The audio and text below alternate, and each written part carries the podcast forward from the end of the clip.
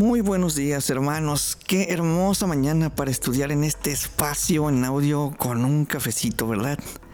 La semana pasada hemos comenzado una aventura interesantísima a través de la historia de la Reforma Protestante y por supuesto no es un tema que se agote pronto en lo absoluto. Aún hay más en este brevísimo resumen de la historia del cristianismo. Hola, te habla Benjamín Lázaro en una emisión más de Busca primero. Busca primero. Desvelando a Dios y las realidades del reino de los cielos. Es claramente muy importante no solo mencionar la parte gloriosa y heroica de la reforma, creo que es muy peligroso para todos no tener un balance en cuanto a lo que consideramos de la historia, porque en esta no todo fue sagrado ni todo fue color de rosa. En un momento del podcast anterior, mencioné que lamentablemente la reforma no sucedió sin una serie de guerras religiosas por toda Europa, de persecuciones, levantamientos, masacres, etc. Y podríamos pensar que todo esto sucedió a quienes profesaban una fe más pura e inmaculada que nosotros y que los protestantes de esos tiempos fueron los heroicos mártires que todo mundo predica. Pues no, no fue así. También comentaba que el carácter de los levantamientos fue más en un carácter político, en el tiempo de un gobierno abusador cuando Europa estaba hundida en pobreza y hambre. En esos tiempos, el pueblo reprimido y humillado tuvo su oportunidad de rebelarse. Por supuesto, Lutero no se imaginó las consecuencias que sus 95 tesis traerían. El pueblo cansado de su situación toma el estandarte de la reforma para levantarse en armas contra la nobleza represora y la iglesia católica. Por supuesto, esto tuvo lugar también liderado por otros sacerdotes que siguieron las ideas de Lutero, pero que se vieron aún más radicales e incitaban a los campesinos a entrar a las iglesias, a romper las imágenes, cosa que Lutero ni siquiera tenía en su mente dentro de la reforma.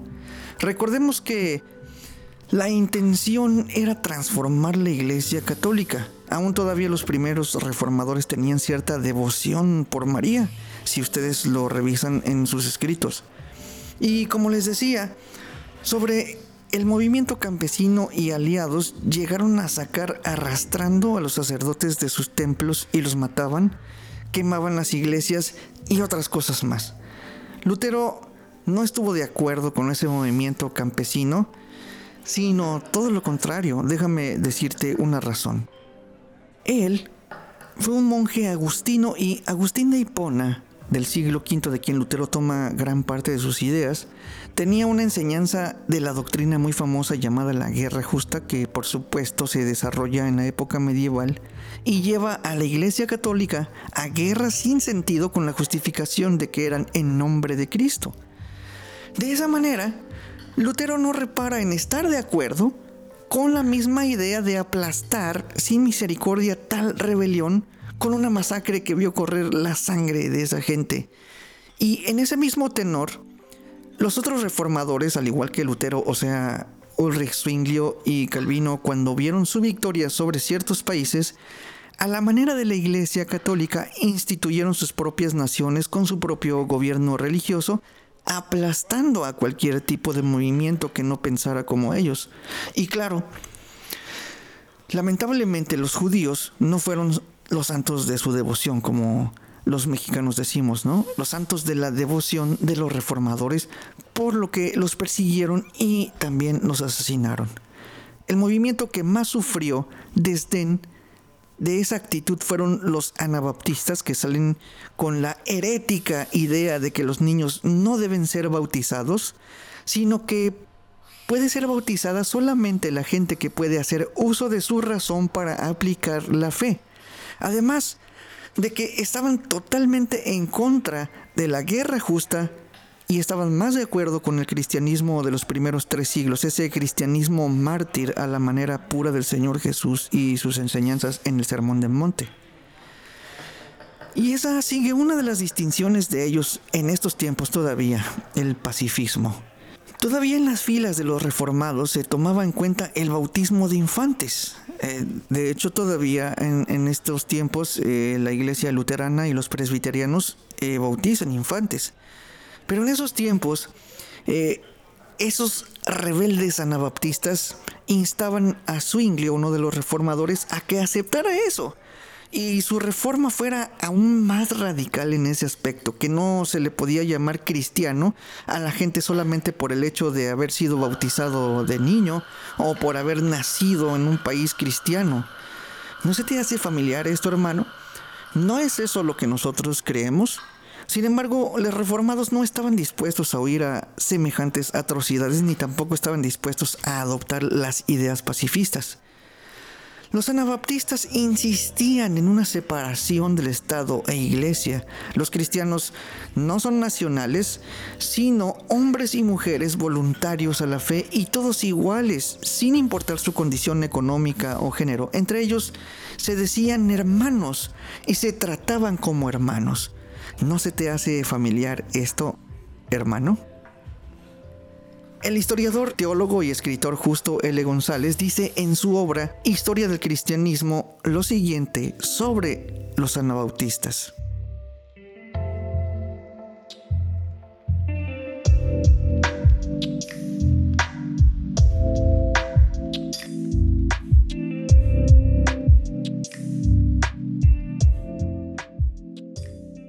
En 1525, los cantones católicos de Suiza empezaron a condenar a los anabaptistas a la pena capital. Al año siguiente, el Consejo del Gobierno de Zúrich, eh, entre paréntesis que era protestante, continúo leyendo, decretó también la pena de muerte para quien rebautizara o se hiciera rebautizar. A los pocos meses, todos los demás territorios protestantes de Suiza siguieron el ejemplo de Zúrich. En Alemania no existía una política uniforme, pues se aplicaba a los anabaptistas las viejas leyes contra los herejes y cada estado seguía el curso que le parecía. En 1528, Carlos V decretó la pena de muerte para los anabaptistas apelando a una vieja ley romana creada para extirpar el donatismo según la cual quien se hiciera culpable de rebautizar o de rebautizarse debía ser condenado a muerte. La dieta de Espira de 1529, la misma en que los príncipes luteranos protestaron y recibieron por ello el nombre de protestantes, aprobó el decreto imperial contra los anabaptistas y esta vez nadie protestó. El único príncipe alemán que sin protestar formalmente se negó por razones de conciencia a aplicar el decreto imperial en sus territorios fue el landgrave Felipe de Hesse. En algunos lugares, como en la Sajonia electoral en que vivía Lutero, se acusó a los anabaptistas tanto de herejes como de sediciosos. Puesto que lo primero era un crimen religioso y lo segundo civil, tanto las cortes eclesiásticas como los civiles tenían jurisdicción para castigar a quien se atreviera a repetir el bautismo y a quien se negara a presentar a sus hijos pequeños para que lo recibieran. El número de los mártires fue enorme, probablemente mayor que el de todos los que murieron durante los tres primeros siglos de la historia de la iglesia. El modo en que se les aplicaba la pena de muerte variaba de lugar a lugar y hasta de caso en caso. Con cruel ironía, en algunos lugares se condenaba a los anabaptistas a morir ahogados. Otras veces eran quemados vivos, siguiendo la costumbre establecida siglos antes. Pero no faltaron casos en los que fueron muertos en medio de torturas increíbles, como la de ser descuartizados en vida. Las historias de heroísmo en tales circunstancias llenarían volúmenes y tal parecía que mientras más se les perseguía, más crecía el movimiento. Fin de la cita. Tremendo, ¿no? Claro que hubo también una rama revolucionaria de los anabaptistas que terminó uniéndose al movimiento campesino, pero esa es otra historia. Si tú ¿Alguna vez has visto a un Amish, una persona con un sombrero negro, vestido negro, con una barba muy larga? O si tú conoces o has visto a un menonita, estás viendo en ellos a un anabaptista. Menos Simmons de donde viene el nombre de sus seguidores menonitas, fue uno de los primeros en asentar la Santa Cena tal como nosotros la conocemos en el presente.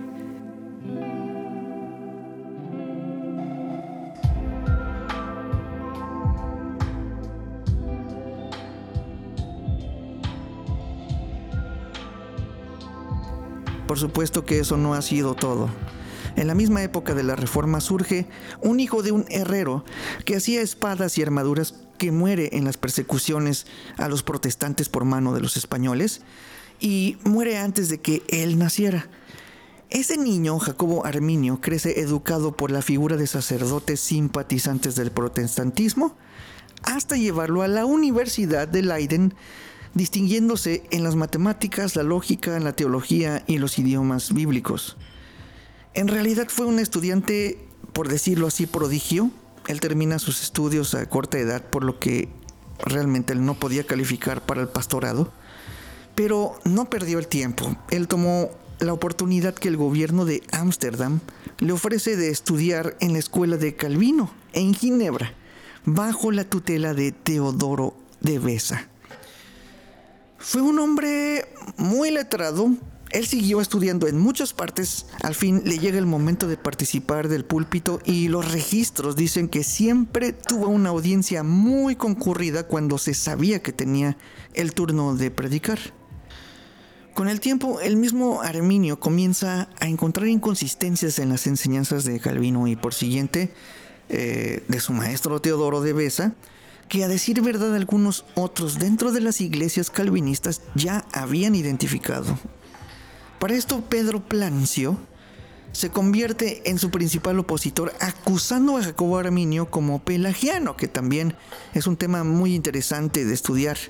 El pelagianismo básicamente creía que el hombre tenía bondad innata y que en realidad no necesitaba de la gracia para poder salvarse. Él mismo podía ganar su salvación. Por supuesto que Pedro estaba equivocado sobre Jacobo Arminio sobre el tema, y no hace falta otra cosa que leer sus escritos y notar la rectitud de sus interpretaciones. Pedro Plancio decía también que Arminio dependía mucho de los llamados padres de la iglesia, que son tradicionalmente un grupo de sacerdotes, teólogos, escritores eclesiásticos, obispos, en su mayoría que van del siglo I al VIII, y cuyo conjunto de doctrina es considerado testimonio de la fe y de la ortodoxia en el cristianismo, pero que para el protestantismo son escritos eminentemente testimoniales y que solo se pueden corroborar si se le mide en el sometimiento a una sólida exégesis de la Biblia. Por supuesto, eso es verdad, pero por el solo hecho de que Jacobo Arminio estudiara esos libros, los reformados no lo vieron bien. Por esto, Pedro decía que se desviaba de la confesión belga y del catecismo de Heidelberg, que eran declaraciones de credos muy importantes en la iglesia reformada en ese momento, o sea, las confesiones modernas contemporáneas de esos tiempos de la reforma. A pesar de esa oposición, Arminio llegó a tener lugares en posiciones muy altas dentro de la iglesia, los cuales le dieron la suficiente respetabilidad para que sus ideas y su teología que era muy controversial, fueran propagadas después de su muerte. Pero a fin de cuentas, en vida nunca se le pudo probar alguna acusación que, de que él fuera un hereje. Arminio nunca insistió en divulgar sus tesis al pueblo, sin embargo, sí quería que fueran oídas en un sínodo para terminar con todo tipo de malos entendidos y controversias eh, que pues habría tenido con sus colegas con los que él debatía. Su esperanza era de que se pudiera razonar de forma sistemática las propuestas de sus interpretaciones. Una de las principales razones de sus diferencias con las enseñanzas de Calvino radica en la doctrina de la predestinación, la que le parecía una postura que no daba justicia al carácter de Dios. Pero, ¿qué es la predestinación según Calvino? La doctrina de la predestinación de la fe reformada consiste en que Dios elige a las personas que Él quiere salvar según su soberano designio, a lo que Arminio difería, explicando que Dios elige para vida eterna a quienes responderán con fe a la oferta del sacrificio de Cristo por el perdón de los pecados. Y bueno, al fin el Estado le pide a Arminio y a quienes debatían en contra de él que presentaran sus declaraciones en una conferencia para resolver estas controversias. Francisco Gomaro, su principal debatiente, logra terminar sus declaraciones presentándolos en un documento a tal convocatoria, pero lamentablemente Arminio no vivió lo suficiente para poder terminarlas y presenciar ese evento. Después de su muerte, los escritos privados de Arminio tuvieron una amplia difusión por sus alumnos, al grado de que las iglesias reformadas como autoridad estatal les prohibieron tajantemente seguir con esas controversias, pero la verdad es que fue imposible detenerlas. Como era incontrolable, la iglesia holandesa convocó a un sínodo nacional, a una audiencia para resolver esto, y los alumnos de Arminio elaboraron un documento llamado la remonstrance, que quiere decir la protesta, y que contenían resumidos en cinco puntos las cuestiones en las que no estaban de acuerdo sobre la doctrina de salvación de las enseñanzas de Calvino. La controversia se debatió entre 1618 y 1619 en el famoso Sínodo de Dordrecht, que convocó a delegados de la Iglesia Reformada de Inglaterra, Alemania, Suiza, Francia y los Países Bajos en donde se lleva a cabo, en realidad todos ellos eran partidarios de Francisco Gomaro. Sin embargo, los alumnos de Arminio no fueron considerados como delegados en el sínodo, sino más bien como los acusados que debían presentar razones de sus creencias. Esto en primera ya no pintaba bien. Los remonstrantes no dudaron en expresar su negativa a reconocer tal sínodo como juez objetivo de su causa y sus enseñanzas. Su representante Simón Episcopius no escatimó en hacerles conocer su inconformidad en un discurso largo, por lo que el sínodo lo tomó como que estaban tratando de distraerles del motivo principal de la reunión a lo que el presidente del concilio, o sea, en realidad no era un concilio, digámosle juicio, los expulsó con tal brusquedad que sorprendió a algunos de sus colegas delegados. Y por supuesto, a final de cuentas, se les condena como herejes, sin oportunidad de réplica y como era el mismo sentimiento de la reforma, se les persigue y se les asesina. Este sínodo unilateral que dura dos años, sin la presencia de ningún representante arminiano, se dedica a confirmar sus confesiones y a efectuar una contraprotesta a los cinco puntos de los remonstrantes, para elaborar otros cinco puntos en contra, los cuales se les nombra con el acrónimo de TULIP, que es tulipán en español, pero que eh, son en inglés cinco iniciales de cinco doctrinas que particularmente entre todas las cuestiones eh, discutidas en el sínodo, hablan sobre su paradigma, sobre la salvación que está basada en la filosofía de la predestinación. Y esa, hermanos, es precisamente la razón del título de esta serie.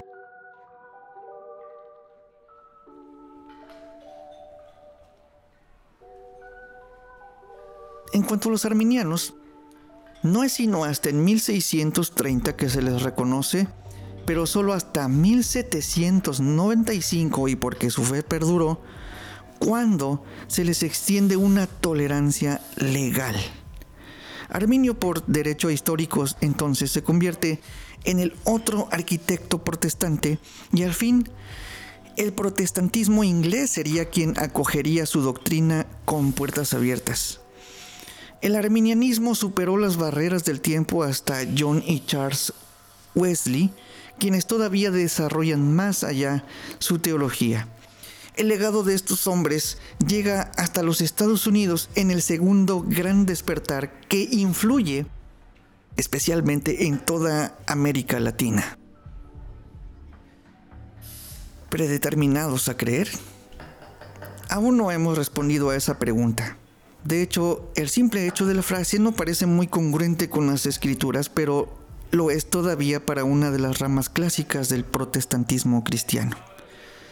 Para entender esto y muchas otras cosas, no te pierdas el siguiente episodio a la misma hora y por el mismo podcast. Esto es Busca Primero, desvelando a Dios y las realidades del reino de los cielos. Yo soy Benjamín Lázaro y deseo de todo corazón que Dios les bendiga grandemente.